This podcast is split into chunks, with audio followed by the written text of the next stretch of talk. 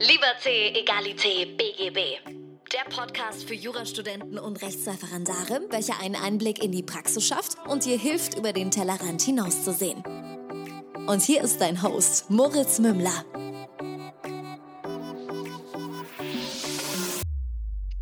Servus und herzlich willkommen zu einer neuen Folge von Liberté, Egalité, BGB. Mein Name ist immer noch Moritz Mümmler und heute habe ich einen ganz besonderen Gast bei mir. Ich freue mich riesig. Ich habe ihn auf der deutsch-österreichischen juristischen Vereinigungsveranstaltung kennengelernt. Sein Name ist Karl Wagner. Er ist ähm, etwas über 60, würde ich behaupten, und äh, seit über 40 Jahren im juristischen Beruf tätig. Ähm, ich freue mich ganz besonders, wenn er uns heute hier ein paar Tipps mitgeben kann. Lieber Karl, herzlich willkommen im Podcast. Lieber Moritz, herzlich willkommen und auch an alle jungen Kolleginnen und Kollegen, die zuhören. Äh, ich freue mich natürlich, dass ich als älteres Semester hier ein bisschen mit euch plaudern kann. Wir haben uns kennengelernt und ich habe festgestellt, dass ich von der Jugend was lernen kann und ich glaube, die Chemie war umgekehrt, sodass du auf die Idee gekommen bist, jetzt möchte ich einmal ein bisschen ein älteres Semester in dem Podcast haben. Ja, natürlich kann ich von der Jugend erzählen, von meiner, aber auch was vielleicht für die Jugend interessant ist, weil wie du weißt, bin ich ja in Netzwerken meistens als momentaner Chef tätig, wo aber sich die Jugend versammelt. Was möchtest du denn am Beginn am ehesten wissen für deine jungen Zuhörer? Ich würde jetzt einfach mal anfangen, dass ich äh, von dir schon weiß, dass du ähm, in deiner juristischen Karriere ähm, durchaus sehr erfolgreich warst als Anwalt und ähm, es ist ganz besonders interessant und ich äh, finde es ganz besonders toll, dass du dich äh, so jung und modern gehalten hast. Man muss dazu sagen, äh, als ich äh, gesagt habe, ich bin jetzt strukturiert, war der Karl der Erste, der mir Bücher empfohlen hat, der gemeint hat, hier, schau dir das mal an, so mache ich das. Ähm, meines Wissens nach ist es auch so, dass du feste Telefonzeiten hast. Darauf will ich aber gar nicht zu tief eingehen. Ähm, mich würde tatsächlich mal interessieren, wie du überhaupt zu Jus bzw. zu Jura gekommen bist als erstes. Ja, das ist eine lustige Geschichte. Vielleicht kann sich der eine oder andere wiederfinden. Ich war damals so ungefähr 17, 18 Jahre und da ich ein Internatskind war mit wenig Freizeitmöglichkeiten, habe ich ein bisschen Fernsehen geschaut und da gab es die berühmte Sendung Petro Celli, ein amerikanischer Anwalt. Und da habe ich mir gedacht, klein ist er auch, so wie ich, sowas möchte ich werden und hatte natürlich eine vollkommen falsche Vorstellung, wie der Anwaltsberuf ist. Nichtsdestotrotz äh, bin ich dann sofort auf die juridische Fakultät und da ich von Haus aus ein bisschen ein Kaufmann-Gen in mir trug, habe ich auch Betriebswirtschaft dazu gemacht. Das klingt jetzt so großartig, das war damals alles ziemlich einfach, wenig Studenten und äh, ungeschickt war ich nicht und habe so begonnen und habe dann wieder, ich, du weißt ja, ich bin also nach wie vor sehr, sehr viel in Sportarten unterwegs, einen Fußballer gekannt, der schon junger Anwalt war und der hat mhm. gesagt, schau bei mir vorbei, mach ein Praktikum, hat mir gleich einen Flugzeugabsturz fürs internationale Privatrecht zum Prüfen gegeben. Ich habe geglaubt, ich bin im falschen Film, aber gut, setz dich hin, schreib ein bisschen was. Und dann hat ihm das so gefallen, er hat gesagt, du schau, wenn du fertig bist und Anwalt werden willst, kommst zu mir. Und so war es. Und dann war ich dort als Anwalt, bin sehr bald äh, frühzeitig Partner geworden. Und dann hat sich herausgestellt, dass mein verehrter Seniorpartner ein begnadeter Strafverteidiger und Prozessanwalt war und ich konnte meinen Kaufmann entwickeln und wurde dann sehr rasch vom Richter Konkursverwalter, Sanierungsverwalter und habe sehr viele Betriebe aufgebaut. Und knapp mit 40 hatte ich ein sehr komisches Problem, äh, zu viele Kundschaften und zu wenig Anwälte. Mhm. Wenn ihr mhm. euch erinnert, war es in Deutschland auch so, wir durften damals noch keine Zweigniederlassungen und keine Firmen gründen. Das heißt, es blieb alles bei dir. Das gelang und wurde erlaubt im Jahr 2000. Daraufhin habe ich sofort eine zweite Anwaltsfirma gegründet mit vier Standorten und vier junge Kolleginnen und Kolleginnen, die teilweise meine Schüler waren, mit dem, mit dem Fokus, ungefähr 20, 25 Kilometer vor jeder größeren Stadt eine Filiale zu positionieren. Das wurde dann ausgebaut auf sechs Stationen. Und danke übrigens für die knappen 60, wie ich 60 war, so war es vereinbart, habe ich diese Anteile meinen Jüngeren wieder verkauft zu einem vorhergegebenen Preis, dass sie natürlich gut leben und mich heute immer noch loben und mögen. Und bin jetzt wiederum äh, mit meinem Sohn allein im Büro tätig und arbeite nach wie vor. Wir haben schon gesprochen über Zeitmanagement. De facto mache ich viele Geschäfte, mache 20 Prozent Arbeit und 80 Prozent machen Kooperationspartner ich aus einem Netzwerk, das ich vor 20 Jahren mit Freunden gegründet habe und das ebenfalls so angedacht ist, dass wir in jeder Stadt in Österreich, in jedem Bundesland eine Filiale haben, wo selbstständige Kolleginnen und Kollegen arbeiten. Und dort komme ich zur Jugend, weil die gibt es ja jetzt in der zweiten Generation und nachdem ich jetzt der Chef bin von dieser Vereinbarung, habe ich Zugang zu sehr vielen Kolleginnen und Kollegen zwischen 30 und 40. Das ist so mein schneller Werdegang. Und jetzt hast du mich kennengelernt als DJ-Vorsitzender und jetzt beschäftige ich mich noch mehr. Und jetzt freut es mich überhaupt vielleicht auch noch mehr zurückzugehen. Was hat der Jurastudent für Möglichkeiten? Was hat der Referendar für Chancen? Ja, da muss ich allerdings noch, da muss ich noch kurz einhaken, weil dieser Schnellritt, äh, da muss ich mich schon konzentrieren, dass ich das alles verstehe. Äh, für dich ist das alles absolut eine Selbstverständlichkeit.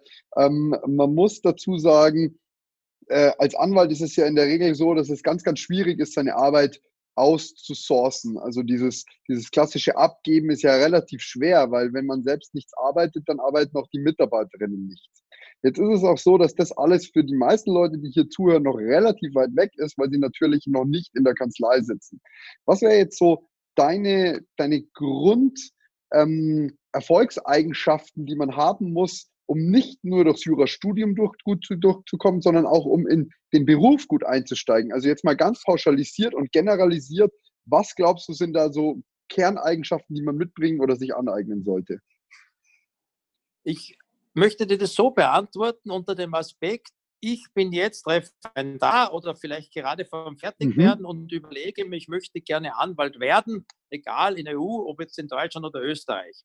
Das mhm. erste ist, das habe ich natürlich immer gespürt. Ich setze voraus, ich würde es wieder spüren. Leidenschaft, Leidenschaft, Leidenschaft. Denn der Anwaltsberuf ist eine tolle Sache, aber einmal die ersten 15, 20 Jahre eine brutal harte Arbeit. Wenn sie Spaß macht, ist sie nicht hart. Das ist mal das Erste. Das Zweite ist, ich würde versuchen, relativ früh, und als Referendar müsste ich das schon wissen, wo hast du dein Talent? So wie ich zuerst erzählt habe, dass mein früherer Chef und Partner ein begnadeter Strafverteidiger war, habe ich gespürt, ich bin der Kaufmann, ich muss mich ins Gesellschaftsrecht etablieren, Konkursrecht, also oder, oder wenn eine Kollegin, egal, sagt, ich bin ein sozial begabter Mensch, Familienrechtsmensch, also sehr früh spüren, wo werde ich hingehen, wo werde ich meine Fachanwalte machen. Und dann ein schönes Beispiel auch auf deinem Instagram-Follower, die Kollegin Frank, die als One-Woman-Show, mhm. glaube ich, in Wien angefangen hat und wirklich zu Weihnachten mitgeteilt hat. Sie war auf 40 Veranstaltungen. Das heißt, sie war nach außen hin aktiv. Du musst dich sichtbar machen. Wichtig ist natürlich Wissen, alles klar, aber du musst auftreten, du musst schauen, wo kannst du Vorträge halten, wo erfährt dein potenzieller Kunde, dass du in die und die Gebiete gut bist, vertrauenswürdig bist und möglicherweise besser bist. Jetzt komme ich zu deinem Medium. Mit diesen Medien, die ihr betreiben könnt, ist das für einen größeren Marktbereich natürlich möglich. Weil das ein Medium ist, das ich noch nicht kannte, aber ich liebe solche Zukunftsideen, würde ich sagen, ich versuche irgendeine Leistung, die ich kann, das einen Multiplikator hat. Ich habe mir zum Beispiel einen Versuchsballon gestartet aus Spaß im vorigen Jahr. Ich bin auf Urlaub gefahren und habe nachgedacht, hast du ein Anwaltsprodukt zu verkaufen über das Facebook, was einen Markt anspricht in ganz Österreich? Und dann ist mir eingefallen, nur ein Beispiel, dass wir gerade eine Entscheidung hatten vom obersten Gerichtshof, dass die Banken, die so Kreditzinsen nicht nach unten angepasst haben, das jetzt zurückzahlen müssen. Mhm. So, früher hätte ich das in meiner Region gemacht, jetzt habe ich es ins Facebook rein und drei Tage nach dem Urlaub ruft mich mein Sohn und Partner an und sagt, du, die Gemeinde Eisenstadt, das ist irre weit weg von mir, die Gemeinde sowieso weit weg von mir, möchte ein Rechtsgutachten haben, was kostet das? So habe ich nachgedacht, habe gesagt, lieber Sohn, sag ihnen, es kostet so viel, also nicht allzu viel. Wir führen dann den Prozess, und wenn wir keinen Prozess führen, führt so viel. Das heißt, mit der Idee kam ich nach Hause und hatte ungefähr fünf Rechtsgutachten verkauft. Mhm. Das geht wiederum nur über diese Social Medias. Ja. Einige von deiner Instagram-Follower machen ja das ganz, ganz toll, ob es der Strafverteidiger ist oder ob es der Transportanwalt Schärf, glaube ich, heißt es. Die haben das komplett gecheckt. Das heißt, wenn ich morgen anfangen würde, würde ich meine Fähigkeiten, wo ich mich gut finde, unbedingt auf diesen Plattformen laufend mhm. platzieren und nachdenken natürlich, welches Produkt. Gute Beispiele kennt ihr schon, das sind die Flugverspätungsportale, die Klar. neuen Startups im Digitalbereich. Ja. Alle Produkte, die einen Multiplikator haben, sind ideal für One-Woman- und One-Man-Shows, weil irgendwann startest du ja alleine, wenn du nicht in einer Großkanzlei mhm. bist. Mhm. Und das ist einmal sozusagen, so würde ich einmal starten. Also der Punkt ist so ein bisschen, das, das, was du sagst, hat mein Papa genauso gemacht. Mein Papa ist in etwa in deinem Alter, ist zwei Jahre jünger ähm, und hat angefangen und hat tatsächlich in Altersheimen ähm, Vorträge gehalten über Erbrecht, über wie vererbe ich richtig. Und ist natürlich total super, weil die Zielgruppe passt. Ähm, das Problem ist nur, die Zielgruppe ist nicht sonderlich nachhaltig, weil die bleibt dir keine zehn Jahre mehr. Ähm, das war so ein bisschen die Schwierigkeit. Aber ähm, du hast völlig recht, dass man die Sichtbarkeit erhöhen muss. Ich würde sogar so weit gehen und sagen, das ist schon im Studium wichtig. Wenn du eine Richtig. Stelle als ähm, Praktikant irgendwo bekommst und deine Sichtbarkeit da erhöht hast, dann äh, kommst du auch viel leichter in die Stelle später in den Job rein. Genau das Gleiche gilt aber auch, wenn du ähm, im Studium als ähm, ähm, studentische Hilfskraft arbeiten möchtest, dann sollte dein Professor deinen Namen kennen. Und ähm, das ist auf jeden Fall eine sehr gute ähm, Eigenschaft. Ich würde es so ein bisschen Self-Marketing nennen, ähm, so sich selbst gut zu verkaufen.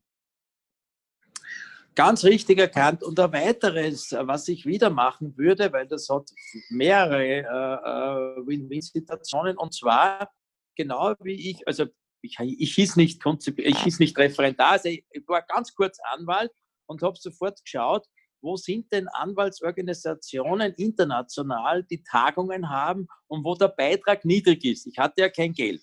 Das mhm. haben wir ja meistens nicht. Und bin dann zum Beispiel bei der UIA, das ist die Union International mit Sitz in Paris, dazugegangen. Dann bin ich bei einer Konkursorganisation äh, dazugegangen mit kleinen Beiträgen und Eine Sekunde, Karl. Nach ganz Berlin. Kon Konkurs ist Insolvenz in Deutschland. Ah, nur, dass hier das jeder. Genau. Alles gut. das genau. Nur ich gebe dir, ich geb, genau. ich geb dir auch für, für deine Weitergabe die ganzen Vereinigungen, die billig sind. Ja. Und dann gibt es das, wie macht das der Karl? Der fährt auf die Tagung, geht auf keinen Vortrag, weil er sowieso nichts versteht, war aber am Abend bei jeder Gruppenveranstaltung dabei ja. und am, in der Früh konnte man sich anmelden für Frühstückstische, wo Kollegen aus Paris, wo du halt sitzen willst. Und dann lernst du in der Früh Leute kennen und am Abend kennen. Ja. Die lustigste Begebung 1990 in Berlin am Abend äh, in dieser großen Halle war eine tolle Veranstaltung und wir fuhren mit den Stockbussen nach Hause.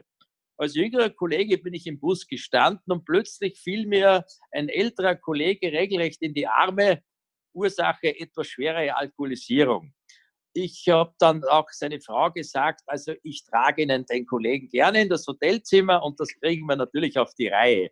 Am nächsten Tag hatte ich eine Einladung auf dem Frühstückstisch dieses Kollegen, Spätvormittag.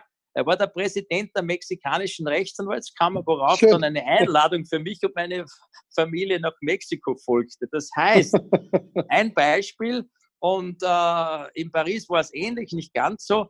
Das heißt, unbedingt, wo es wenig kosten, man ist immer in einer tollen Stadt und hat dort ungefähr 600, 700 Kolleginnen und Kollegen. Und wenn man Gespür hat, dann weiß man, wenn man kennenlernen will. Und jetzt kommt's. Diese Kollegen aus anderen Ländern haben plötzlich einen Fall in Deutschland mhm. oder in Österreich der weiß nicht, wo ich wohne, aber er weiß, ah, der Karl Wagner, ah, das ist ja er, ich habe ja die Daten. So mhm. bin ich anfangs in plötzlich internationale Aufträge gekommen. Zwei Jahre später hat mir die mexikanische Kanzlei eine Wechselklage Auftrag gegeben von 5 Millionen Schilling in Österreich. Nur als Wahnsinn. Beispiel. Ja, ja. Also das heißt, ich gebe dir auch diese verschiedensten Vereinigungen, die es nach wie vor gibt. Und dann gebe ich dir noch eine Adresse, die ist ganz wichtig für die Jungen. Die heißt Asia, A-I-J-A. Und dort sind nur Kolleginnen und Kollegen drinnen bis maximal, schlag mich nicht, 35 oder 40 Jahre. Das ja. ist eine noch bessere Vereinbarung. Und dort kann man ganz wichtige Leute kennenlernen und das ist die Anfangsbasis für direktes Netzwerk, mhm. abgesehen von den digitalen Netzwerken. Das, das packen wir alles mal in die sogenannten Show Notes, Karl. Das ist praktisch die Richtig. Notizen zu dem Podcast. Richtig. Die werden dann unten sein. Ja, da könnt genau. ihr dann mal draufklicken. Ähm, genauso muss man aber auch dazu sagen, ähm, wenn du jetzt schon so kor korrekt bist und keine Eigenwerbung machst, da äh, eignet sich genauso die äh, Vereinigung deutsch-österreichischer Juristen. Weil was ich in der Einleitung nicht gesagt habe, ist, dass der Karl aus Scherding ist. Das ist an der ganz in der Nähe von Passau, äh, deutsch-österreichische Grenze. Und äh, da beherrscht seit vielen Jahren eine Freundschaft zu den deutschen Juristen. Ähm, so haben wir uns ja auch kennengelernt. Und das war tatsächlich eine ganz, ganz tolle Veranstaltung, um es mal aus meinem Blickwinkel zu sagen. Äh, hochinteressant, sehr, sehr entspannte, nette Kollegen, ähm, mit denen es wirklich, man sofort per Du war, es war kein Problem. Ich meine, ähm, zwischen uns ist ein größerer Altersunterschied und es war aber kein Problem, dass wir uns duzen und gut verstanden haben. Man war zusammen frühstücken, wie du sagst, am Abend äh, auch noch was zusammen essen, so nach dem Motto. Das war schon sehr cool, muss ich schon sagen. Das kann ich empfehlen. Genau, in dem Sinne, danke. Haben wir nächstes Jahr, äh, jetzt ist ja Österreich wieder dran, voriges Jahr waren in Passau, nächstes Jahr sind wir in Salzburg. Und da ich in Salzburg ein bisschen Heimvorteil habe und äh, einen, einen Freund aus der, aus der Medienlandschaft habe und natürlich Veranstalter, Anwälte habe, wird ein ganz tolles Rahmenprogramm für euch gestaltet mit vielen Themen, die wir rechtzeitig aussenden. Aber du gibst mir wieder den Anstoß, dass ich wieder für die Jugend was erwähne wenn einer von deinen Zuhörern irgendwo ähnlich wie ich in einer Grenznähe zu Italien, Tschechien, Schweiz oder Österreich wohnt, nur mhm. dieses nächstgelegene Land, dann soll er so wie ich jede denkmögliche Veranstaltung über der Grenze von Anwälten besuchen und lernt die dort kennen. Und wenn der dann in deinem Land, in deiner Gegend einen Fall zu bearbeiten hat, der ruft dich an. Der ruft dich an.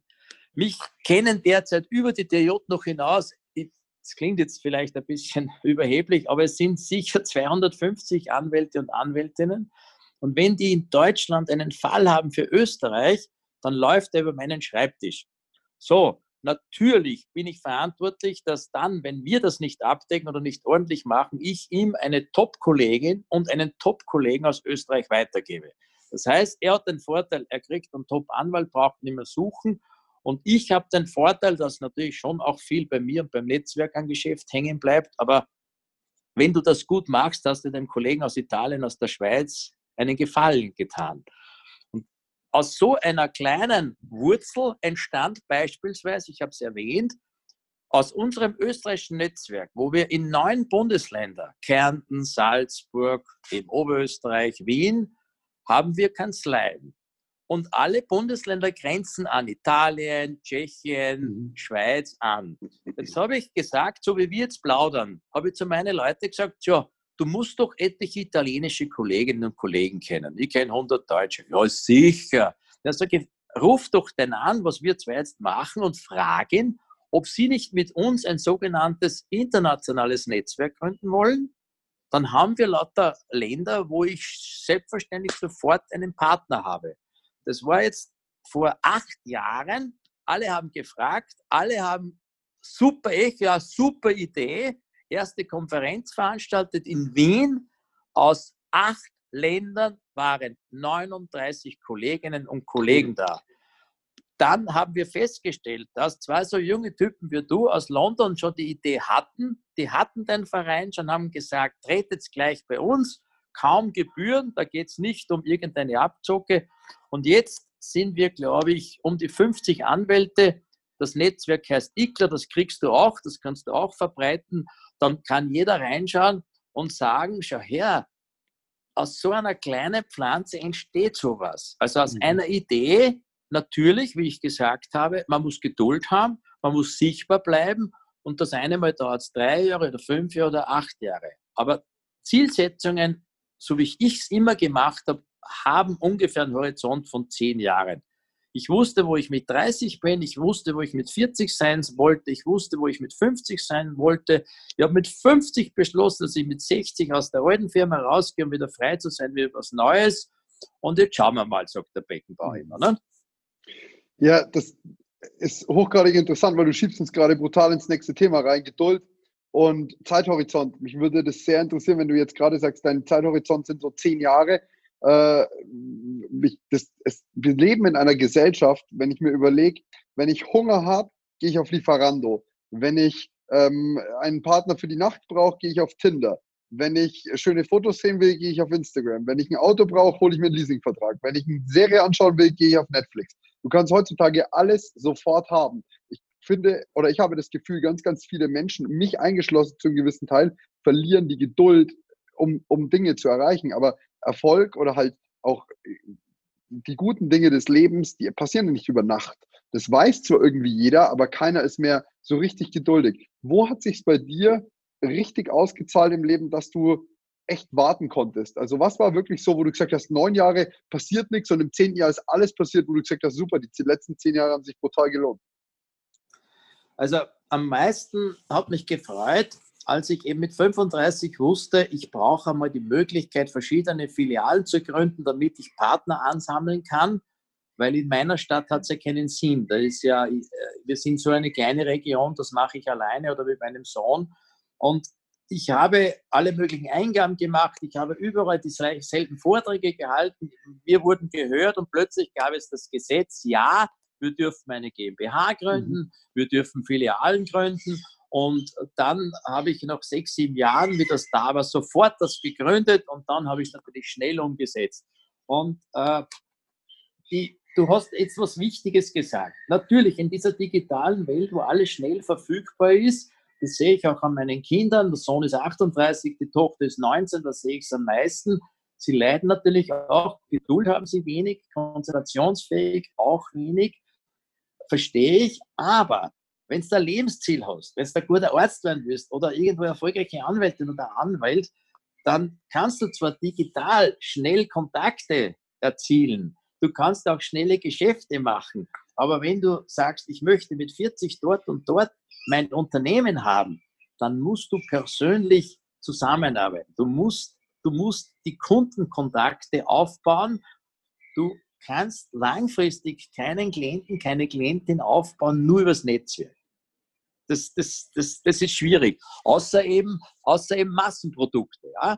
Ich habe jetzt einen, einen Freund getroffen, der ist so alt wie ich, der ist ein Seniorpartner einer riesigen Kanzlei, von dem lerne ich auch viel, der sagt, sie haben beispielsweise jetzt für einen Pharmakonzern ein Programm entwickelt, wo sie die ganzen Verträge durch die gesamte europäische Judikatur durchforsten. Natürlich macht das der Roboter, sage ich jetzt sehr vereinfacht, und dann konnten sie sozusagen eine Software für die entwickeln, dass äh, die, die jeweiligen Bereichsleiter wissen, was sie eingeben müssen. Dann geht es zur Großkanzlei, der prüft. Das ist ein Massengeschäft mit wenig direkten menschlichen Kontakt. Das Große kannst du auch fürs Kleine multiplizieren. Siehe wieder Flugverspätungen etc. Das sind Geschäfte, ja, soll man machen nebenbei, aber langfristig brauchst du immer den menschlichen Kontakt. Und da musst du schon, also ich sage mal so, mich hat vor kurzem ein Kollege gefragt, wie lange brauche ich, bis dass mich die, das Umfeld als, als Fachanwalt für Gesellschaftsrecht, als Fachanwalt für Strafverteidigung wahrnimmt. Sage ich, gut, wenn du exzellent bist und medial wirksame Fälle hast, dann brauchst du fünf Jahre. Wenn du das nicht hast, dann brauchst du sieben bis zehn Jahre, bis das plötzlich Leute reinkommen und sagen, mich schickt der Herr Huber, mich schickt der oder der Mömmel hat mich dort gesehen, der hat mich nicht empfohlen. Äh, also in diesen Zeiträumen muss man denken, sonst kommst du nicht in die Kategorie. Wenn du aber dann dort gelandet bist, dann wird, so komisch das klingt, sind wir wieder bei meinem Lieblingsthema, wenn du ein gutes Zeitmanagement hast, kannst du dich auf die Schwerpunkte konzentrieren machst mit Leidenschaft genau die Dinge, den Rest lässt weg und dann hast du auch genügend Freizeit. Ja. Das ist natürlich ein Lieblingsthema. Zeitmanagement ist natürlich, würde eine eigene, eigene halbe Stunde bedeuten. Aber ist wichtig. Ohne Zeitmanagement können wir gar nicht reden über diese Zielsetzungen, weil es, es geht nicht. So, ich möchte den Podcast kurz für Werbung in eigener Sache unterbrechen. Um diesen Podcast am Leben zu halten, ist die Unterstützung von The Loyal One der Tasche für deinen Schönfelder und deinen Sartorius in den verschiedensten Farben absolut nötig. Die Tasche ist nicht nur elegant, nützlich und absolut hochwertig, sondern sie ist auch der perfekte Begleiter durch dein Studium, Referendariat oder das Praktikum. Du kannst sie jetzt mit Podcast 10 exklusiv 10% Rabatt unter www.theloyalone.de sichern und alle Taschen werden auch direkt mit einem Standfuß für deinen Schönfelder oder Sartorius geliefert. Und wenn wir schon bei Werbung sind, dann würde ich dich bitten, diesen Podcast bei iTunes zu bewerten oder ihn direkt bei Instagram in deine Story zu posten. So hilfst du uns zu wachsen und weiterhin spannende Gäste für den Podcast zu bekommen, denn mit jedem bisschen Reichweite erreichen wir natürlich interessantere Gäste. Ich bedanke mich jetzt schon mal für deine Unterstützung. Zusammen sind wir mehr und viel Spaß mit dem Rest der Folge. Bei mir ist es so, ich bin seit fünf Jahren in Neumarkt bei mir. Wir haben 40.000 Einwohner. Ich äh, bin der iPhone-Doktor. Das habe ich neben dem Studium gestartet, dass ich die iPhones repariere. Und ähm, am Anfang war es wirklich so, die Leute kamen und haben gesagt, was kostet das? Das ist viel zu teuer, da gehe ich nach Nürnberg. Und ich mir so gedacht, ja, dann geht's halt nach Nürnberg. Rabatte gibt es keine bei mir, weil da fange ich gar nicht erst an. Und mittlerweile ist es so, nach zwei, drei Jahren hat sich rumgesprochen gehabt, dass die Leistung einfach einwandfrei und tadellos ist. Mittlerweile fragt niemand mehr oder sagt, es kommt nie wieder die Antwort, ist viel zu teuer. Weil es hat sich so etabliert und die Leute empfehlen das so krass weiter, dass die Reaktion, es ist nicht mehr relevant, ob das 10 Euro mehr kostet oder weniger. Aber das liegt auch daran, dass ich mittlerweile keine anderen Handys mehr repariere als iPhone. Ich habe mich komplett auf diese Geräte spezialisiert. Der Punkt ist, es gibt immer noch Leute, die anrufen, machen Sie auch das, machen Sie auch das. Lehne ich rigoros ab. Wenn du dich auf etwas konzentrierst, dann spricht sich auch viel mehr rum, für die iPhones, da musst du Moritz. Für alles andere, da kannst du dahin gehen. Aber für die iPhones, der, der macht nur iPhones. Und genau Perfekt. genau das Gleiche ist es auch, was du, glaube ich, gerade sagst. Wenn du dich wirklich genau. voll auf was fokussierst, dauert es fünf Jahre, dann checkt jeder, hey, du bist der Spezialist, an dir kommt man nicht vorbei. Ähm, wenn du aber als an, kleiner Anwalt musst du, glaube ich, anfangen mit, und alle Mandate annehmen, um mal zu schauen, was dir gefällt. Aber du solltest relativ zügig rausfinden, was dir wirklich Spaß macht, was dir wirklich liegt und dich dann fokussieren und dann zielgerichtet arbeiten, damit eben sich herumspricht, dass du derjenige bist für die Art von Felden. Besser kann, kann man mich nicht übersetzen. Vielleicht eine Ergänzung aus meinen Anfängen, wo es die digitale Welt noch nicht gab, aber es passt in diese Runde. Wie ich angefangen habe, war in Deutschland, Österreich und glaube in Europa ein, für uns Anwälte ein absolutes Werbungsverbot. Das muss man sich mhm. mal vorstellen. Es war disziplinarrechtlich verpönt. Gut, Jetzt habe ich mir aber gedacht, warum soll ich mir was verbieten lassen, was ich für unbedingt notwendig erachte? Und habe ein legales Umgehungsgeschäft erfunden wie folgt. Ich habe überall, wo ich aufgetreten bin, auch in den lokalen Zeitungen dazu geschrieben, kostenlose Rechtsauskunft bei Karl Wagner, Sitz in Scherding. So, warum? Erstens, er kommt, er oder sie kommt ganz locker sicher zu mir, weil er hat keine Angst, weil es ja nichts kostet. Punkt eins. Punkt zwei. Ich kann mich am Anfang in jede Richtung breit aufstellen, um einmal festzustellen oder dass ich mich in einem breiten Kreis kennenlerne. Drittens, ich rede mit dem Kunden über meine Kosten, weil das Honorar schreckt ja viele vom ersten unverbindlichen Besuch ab. Und viertens, jetzt kommt das Wichtigste, auch ein Lieblingsthema von mir.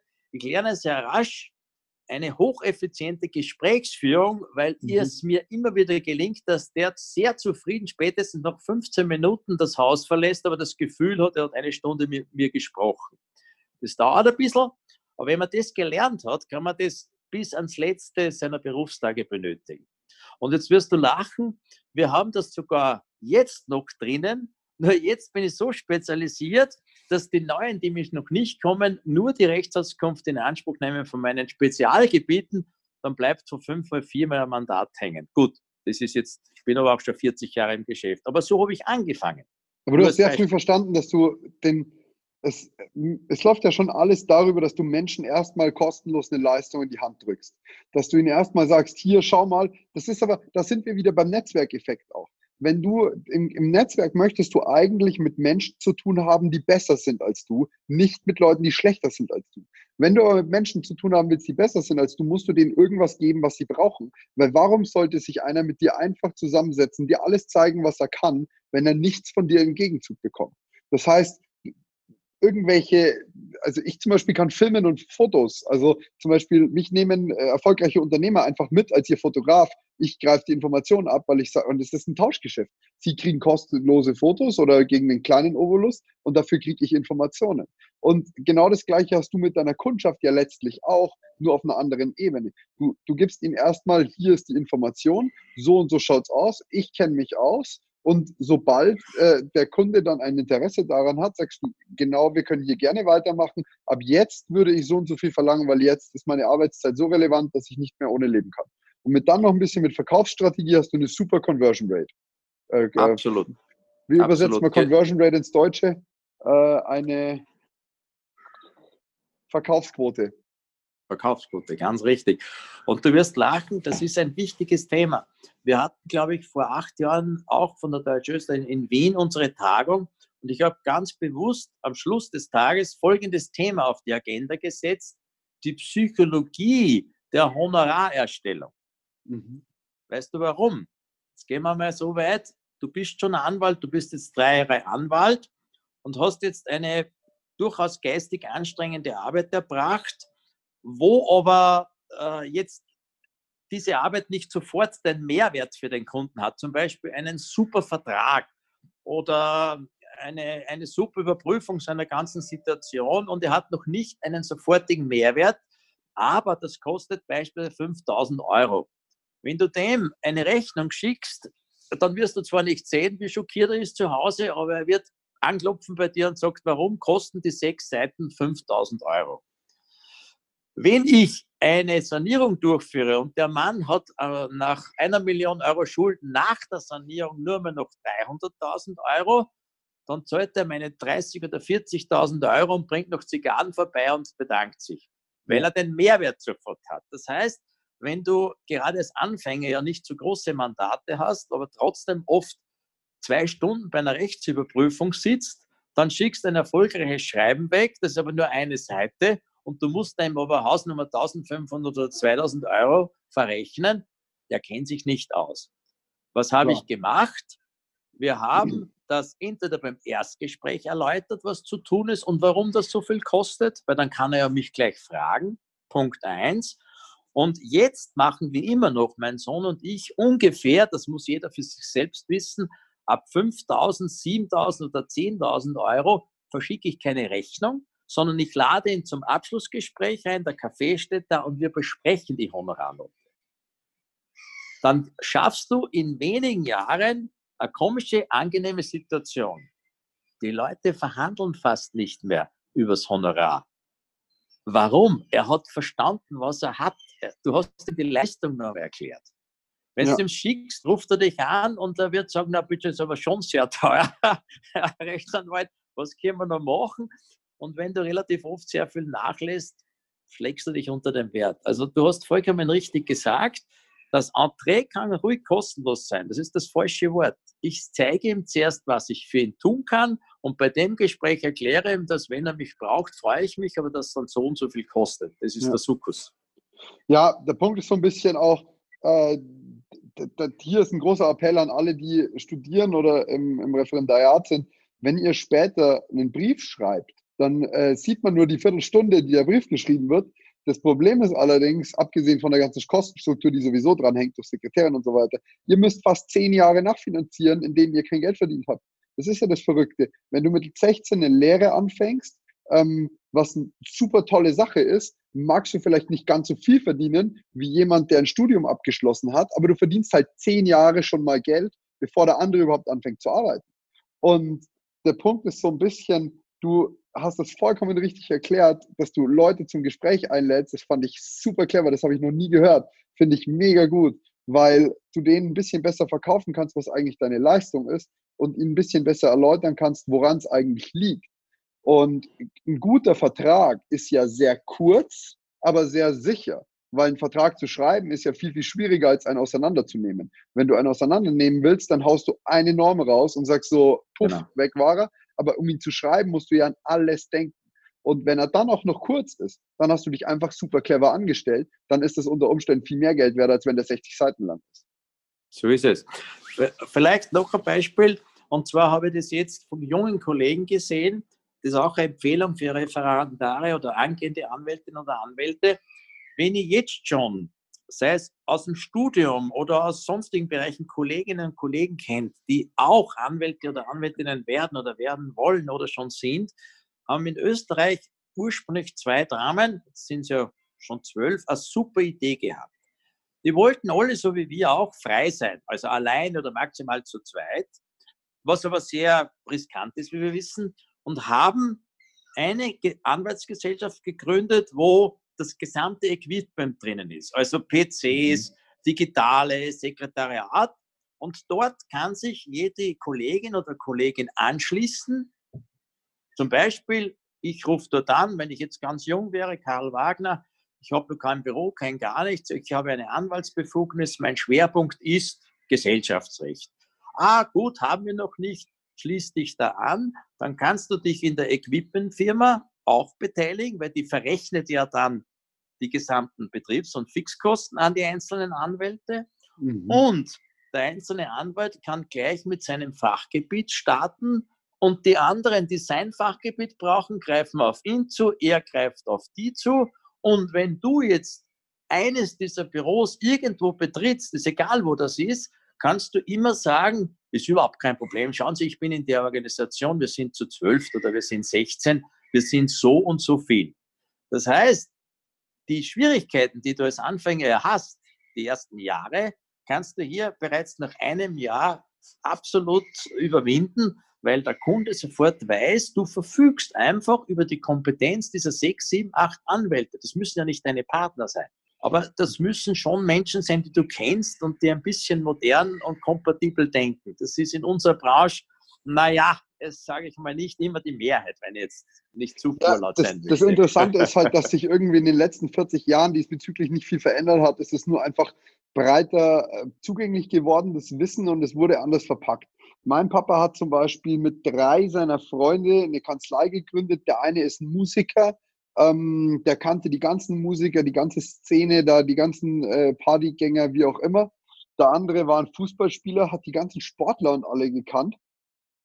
Und der dritte war im Schützenverein. Und, und dadurch, äh, und der Papa selber äh, hat halt im Neumarkt über den Holzhandel von seinen Eltern sehr viele ältere Leute gekannt.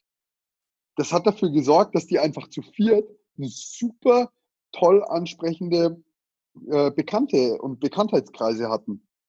Und genau so musst du dich eigentlich aufstellen. Heute muss man das Ganze, kann man, kann man die, die, die sozialen Medien dafür sehr, sehr gut nutzen. Aber der private ja. Kontakt ist einfach extrem wichtig. Also ich merke das, wie ich die sozialen Medien nutze, um persönliche Kontakte herzustellen. Nicht um Social Media Kontakte zu haben, sondern wirklich persönliche Kontakte. Man trifft sich, bin, ich bin in der Nähe da. Wir, wir fahren nach Passau auf die äh, Deutsch-Österreichische Juristische Vereinigung. Ähm, dann war ich gestern zum Beispiel beim Marc Meisch, äh, mit dem habe ich, da habe ich einen Vortrag Super Kollege. von dem. Mhm. Ähm, das sind, das sind Kontakte, die mir persönlich einfach auch einfach viel Spaß machen. Es ist echt immer schön, es sind alle positiv jeder hat den gleichen Lebensweg, man umgibt sich mit Menschen, die einfach auch was reißen wollen und erreichen wollen im Leben. Und dann ist man schon gar nicht mehr so niedergeschlagen, wenn es mal nicht nur bergauf geht, sondern die anderen ziehen dann schon nach oben. Also das ist, äh, hat mehr Vorteile. Richtig, gerade Marc Meisch ist ein super Beispiel, der imponiert mir unglaublich, wie er sich auch in seinem Spezialfach in wenigen Jahren so positioniert hat, so präsent ist äh, ob es jetzt Datenschutz ist oder auch die Zusammenarbeit im Cybercrime-Bereich mit ja. dem äh, tollen Vortrag. Der hat das auf weniger genauso hingebracht, wie es wir zwei jetzt eigentlich ausgetauscht haben. Mhm. Und äh, das, das sind aber auch die Wege. Du musst kreativ sein, du musst unter die Leute und, und eines ist ja wieder einfach, schau. Warum haben uns wir kennengelernt? Man spürt doch fast bei jeder ersten Begegnung, ob die Chemie passt und ob der so modern denkt wie ich oder nicht. Das ist ganz einfach. Und wenn ich solche Leute treffe, die Kontakte muss ich, muss ich weiter verbreiten. Wir sind mit Marc Meisch hier ständig in Kontakt, auch meine Frau. Manchmal teilen sie verschiedene Themen, die kanzleimäßig passen.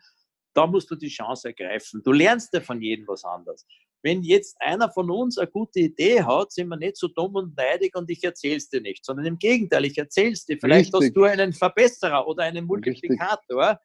Und diese, äh, mit dieser Gesinnung, solche Leute muss man kennen, dann kriegst du einfach das viel, viel schneller auf die Reihe und halte dich nicht mit Leuten auf, die ständig sagen, wie geht das, das geht ja nicht und wie stehst ja. du denn das vor? Das ist schade um die Zeit. Ja, also dazu muss man ganz kurz ergänzend sagen, dass der Marc, äh, mit dem habe ich auch einen Podcast aufgenommen, der beschäftigt sich sehr viel mit IT-Recht, Datenklau, Identitätsschutz, äh, hat, äh, war gestern eben eine IT-rechtliche Veranstaltung, nur das zur Ergänzung. Aber ähm, du hast völlig recht, ähm, wenn du, jetzt habe ich gerade den Faden verloren, ich weiß nur, dass äh, du hast gerade was ganz Wichtiges gesagt, nicht nur das mit der Nörglerei, sondern noch eins davor. Äh, mir fällt es gleich wieder ein. Jedenfalls ist es, es, ist, es gehört so viel mehr dazu als nur ein, nur ein Kontakt irgendwie übers Internet, sondern da, da muss man sich schon mehr dahinter damit befassen, ähm, dass das passt. Und jetzt fällt es mir wieder ein, mit den äh, Ideen, die man nicht zu teilen bereit ist. Als ich Schönfelder Taschen machen wollte, habe ich jedem davon erzählt, weil ich mir gedacht habe, wenn mir einer die Idee klauen will, dann kann er das eh nicht tun, weil alle Gedanken sind in meinem Kopf und so gut wie ich das umsetzen will, kriegt das eh nicht auf die Reihe. Aber ich kann mir schon mal anhören, wie findest du die Idee denn? Was, worauf legst du denn Wert? Was wäre dir denn wichtig?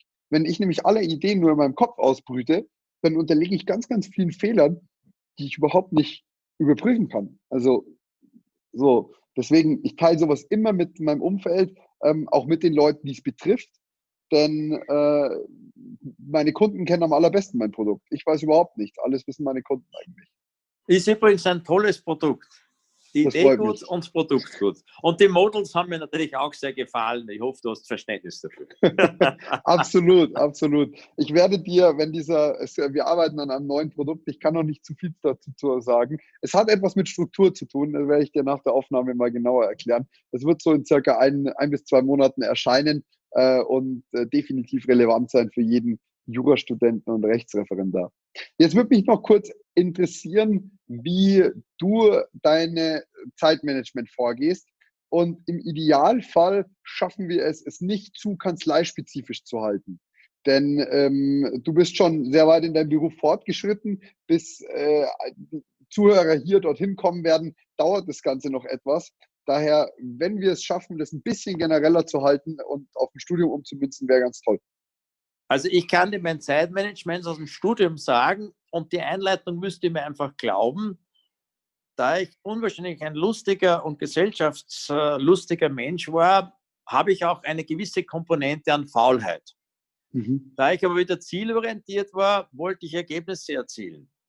Also, das hat mir so gefallen, wie wir die gelesen haben, ich muss so Struktur in den Alltag bringen, habe ich das folgendermaßen gemacht. Ich bin also im Wesentlichen, wenn nicht was Wichtiges auf der Universität war, um 10 Uhr, um, um, um halb zehn aufgestanden und um 10 Uhr mit dem Kaffee, ob es mir lustig war oder nicht, bin ich bei meinen Büchern gesessen. Mhm. Oder habe Veranstaltungen besucht und habe bis 18 Uhr jedenfalls, sofern Staatsprüfungen irgendwann genaht sind, gearbeitet im Sinne von studiert mit Pausen. Ich habe nicht den Nachmittag vertrödelt, der war mir ja nicht interessant, weil um 19, 20 Uhr gab es die Telefonate, Karl, wo sausen wir heute in der Nacht hin? Die Nacht ist jung. Wenn du kein so ein Nachtmensch bist wie ich, dann musst du es umgekehrt haben. Das ist, das ist auch schon später in der Arbeit so. Ein Abendmensch ja, müsste halt am Nachmittag seine sogenannte Kreativzeit reinboxen.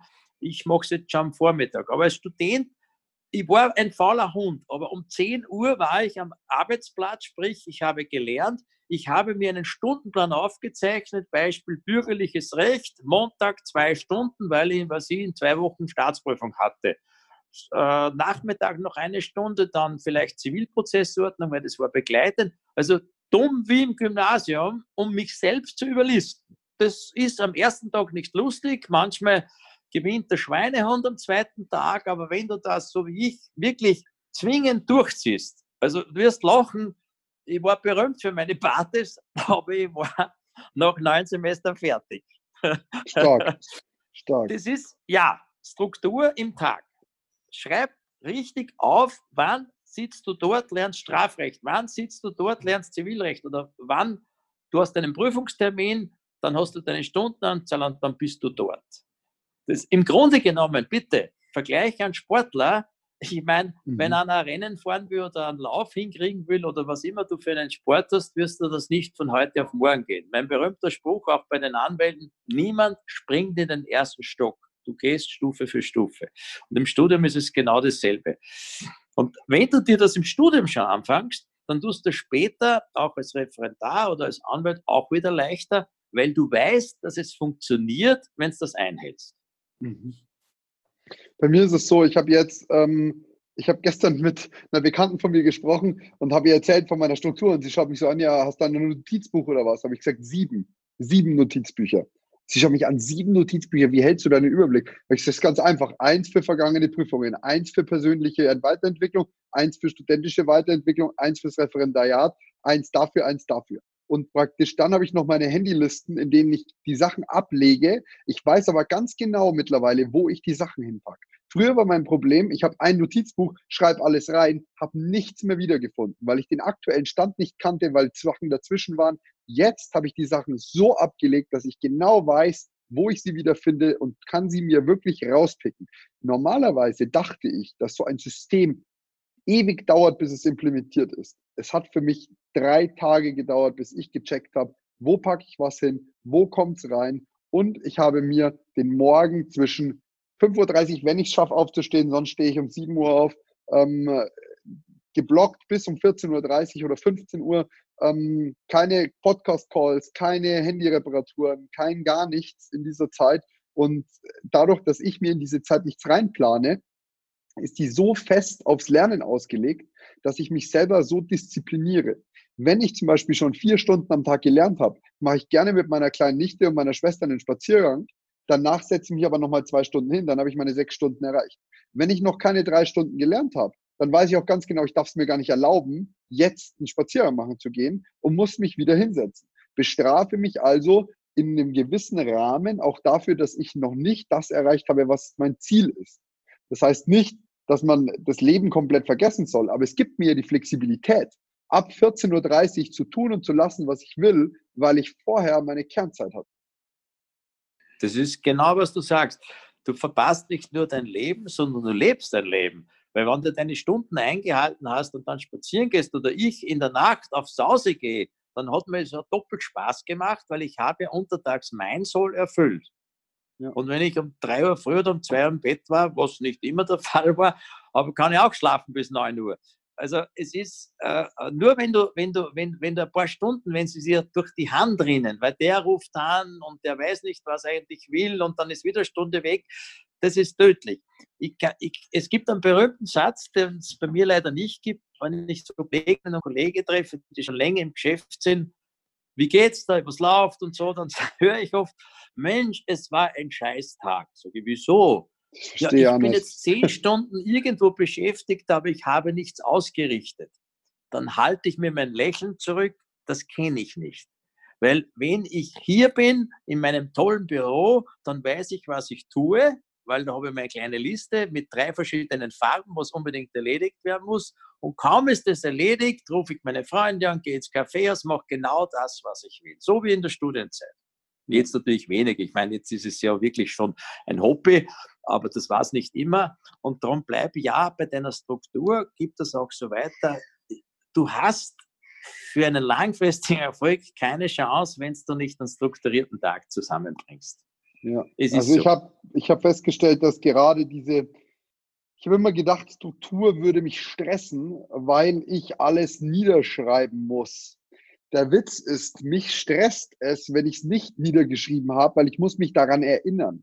Ich muss es mir merken. Wenn ich aber weiß, ich habe es da und da hingeschrieben, dann kann ich es einfach nachsehen, wenn ich Zeit habe. Jetzt ist es gerade so, ich war gestern eben auf dem Vortrag von Marc und so und habe das alles per Video aufgenommen habe aber echt viel Arbeit auf einmal in meinem E-Mail-Postfach von einer Mitarbeiterin von uns, die richtig vorgearbeitet hat, hat mir das alles reingehauen. Ich, normalerweise wäre ich voll gestresst, müsste sofort darauf antworten. Jetzt weiß ich ganz genau, heute Abend um 21 Uhr setze ich mich noch zwei Stunden hin, mache das noch, weil vorher wird es eh nichts, dann mache ich mir eh keinen Stress. Und um 21 Uhr kann ich problemlos noch die schnell so abarbeiten, bin in einer Stunde wahrscheinlich durch, weil es alles gesammelt, gebündelt auf einen Schlag kommt und nicht alles so peu à peu. Äh, und, und, bin um 22 Uhr fertig, liege im Bett und äh, habe morgen einen schönen, entspannten Samstag. So ist es. So ist es. Naja, jetzt würde ich sagen, jetzt musst du mich irgendwann bald in das Wochenende entlassen. Das wollte ich gerade vorschlagen. Toll weil äh, bei mir rennt auch die Zeit davon. Ich habe noch einiges zu tun, Karl. Ähm, genau, das denke ich äh, mir. Ich wünsche Aber mir ist jetzt noch, ich hätte noch eine Schlussidee, das ist mir gerade eingefallen. Schieß los. Im Moment. Und zwar, nachdem du viele Follower hast, vor allem aus der Jugend, und wenn die nicht tausende Kilometer weit weg sind, könnte man unter den Interessierten doch einmal ein, ein direktes Treffen in irgendeiner Stadt, wo Schönes machen und sagen, suchen wir uns ein paar Themen whatever, treffen wir uns in der Stadt X. Du bist ja auch immer irgendwo in einer Stadt und der, der Lust und Zeit hat, äh, kommt hin und dann machen wir einfach ein Spontan-Meeting über whatever. Definitiv. Beruf, Nicht-Beruf, Themen, Digitalisierung, Finanzcrash, was ihr wollt. Das, das organisiere ich, da kümmere ich mich drum. Äh, hier schon mal der Aufruf an jeden, der an sowas Interesse hat. Schreibt mir eine Nachricht bei Instagram, bei the, at the Loyal One ähm, dann überlege ich mir da was. Wahrscheinlich wird es irgendwo in der Oberpfalz sein, entweder Passau, äh, beziehungsweise das ist ja immer, schon immer Oberpfalz, aber Regensburg ähm, könnte man sich überlegen. Äh, in diesem Sinne entlasse ich dich in ein wohlverdientes Wochenende, Karl. Vielen, vielen Dank für deine Zeit, für deine wertvollen Inhalte und ich freue mich auf eine äh, ganz äh, weite, ganz viele weitere Gespräche mit dir, ob mit oder ohne Podcast. Danke auch dir und allen den Zuhörern und Followern. Schönes Wochenende und viel Erfolg. Servus.